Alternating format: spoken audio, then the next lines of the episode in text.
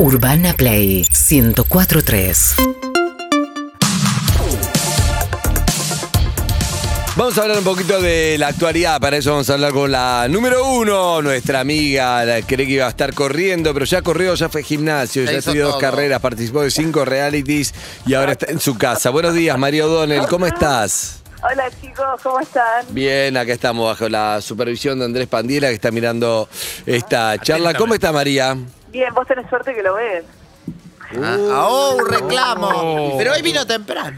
Dice, No, usted lo lleva a almorzar, o sea, Sí. pasan un montón de cosas en tu horario, desconocidas para mí, muy desconocidas. Uh, le están haciendo escuchar todo porque eh, eh, María era la protegida de Pandiela, pero bueno, no, llegó, no, no, no te lo creas. llegó ¿eh? Lisi y bueno, Claro. Ahora, ahora funciona, por ejemplo, María, que Pandiela te invita a comer mañana como respuesta al reclamo. ¿Funciona o ya es tarde? Bueno, no sé, no sé, hay que ponerlo a prueba eso. Ah, lo estás histricando. Bueno. Bien. No, no, no, no, no, no, no, no. No hay que, hay que sacarse el ego. ¿Te metiste Me retoqué un poco porque Sí, pasó tiempo.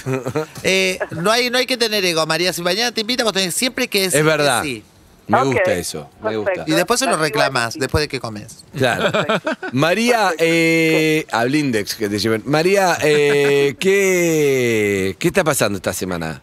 Bueno, mañana Hay mucho de, perdón, yo leo mucho de o vacunas o de interna de elecciones, pero en la mitad, ¿va a mejorar la economía? ¿Va a mejorar algo? ¿Hay algo concreto? Sí, te iba a contar otra cosa, pero No. te contesto algo rápido de economía. Bueno, Dale. la economía, el principal problema que estamos teniendo es que la inflación no baja, digamos, básicamente en un año que se proyectaba una inflación del 29% para todo el año, después se ajustaron a 33, ya tenés, eh, no, no conocemos el número de junio todavía, pero solo hasta mayo, o sea, los primeros cinco meses del año, eh, 21 y medio acumulado, el 48% en los últimos 12 meses. Y los salarios, ya desde los, digamos, ya los últimos dos años de Macri eh, y el año pasado, vienen perdiendo contra la Contra la inflación. O sea, 2018, 2019 los salarios perdieron fuerte contra la inflación, las jubilaciones también.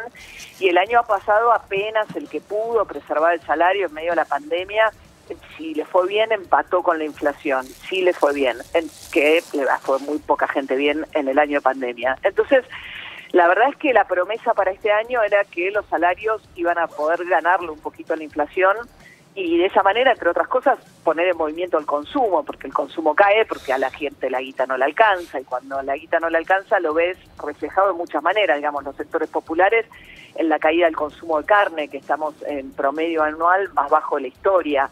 También porque la carne estuvo subiendo muy por arriba de la inflación promedio, o sea, los salarios no alcanzan a la inflación promedio y los alimentos suben más que la inflación promedio.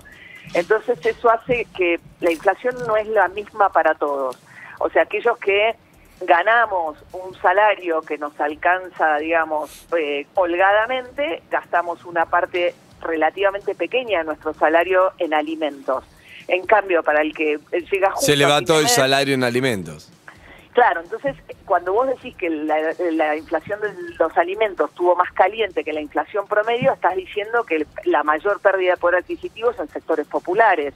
Ni hablar de lo que está pasando con los alquileres. Claro. Los alquileres hay una situación muy dramática, se están ajustando por una fórmula del Banco Nación que dio por arriba de la inflación incluso para estos primeros meses 28%.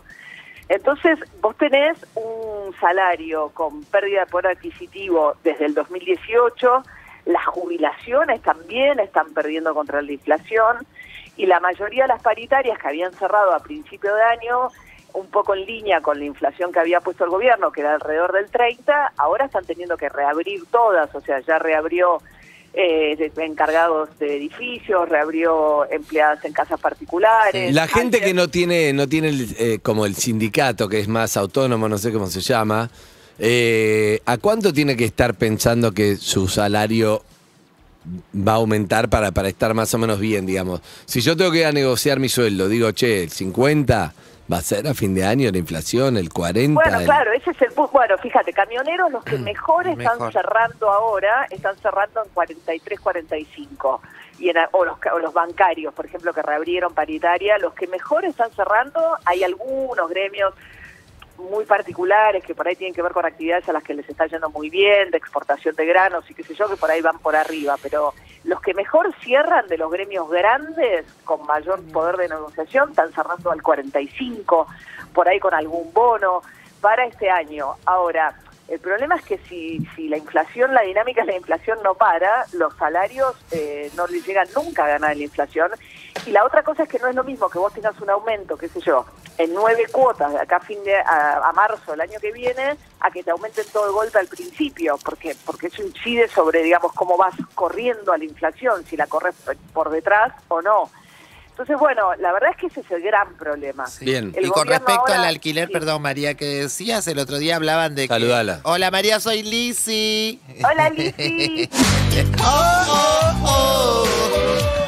el alquiler es un gran tema en todo lo que está sucediendo porque hay que trabajar entre 13 y 18 días del mes para cubrir el alquiler, es lo que decían como un- una especie de promedio. Total, en lo que es el salario promedio de un porteño, que está bien por arriba del salario promedio de, eh, digamos, de la clase media Claro. porteña, que está bien por arriba de lo que pasa por ahí en el conurbano, ¿no? Entonces, hoy en día, eh, si tenés un salario promedio de 100 mil pesos eh, en la clase media, Sí. El, la- el- el alquiler promedio te lleva la mitad de tu sueldo, lo cual es una incidencia enorme. Enorme. Eh, Malos entonces, alimentos. bueno, O sea, con tres asados y un alquiler se te fue todo.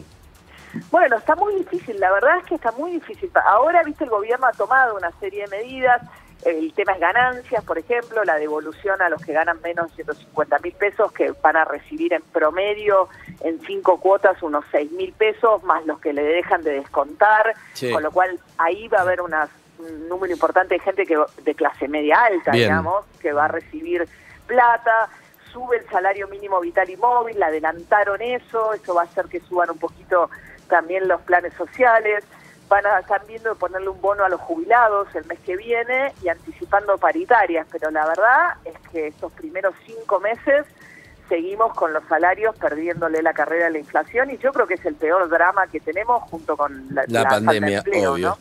Y la pandemia. Beso grande, María, como siempre, ¿eh?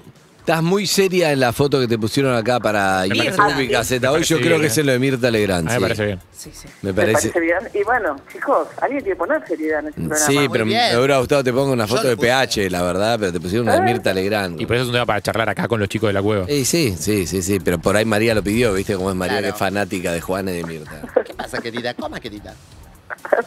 Un beso, chao, Chau, María. chicos. Hasta. Hasta luego. luego. Chau, chau. Urbana Play 104.3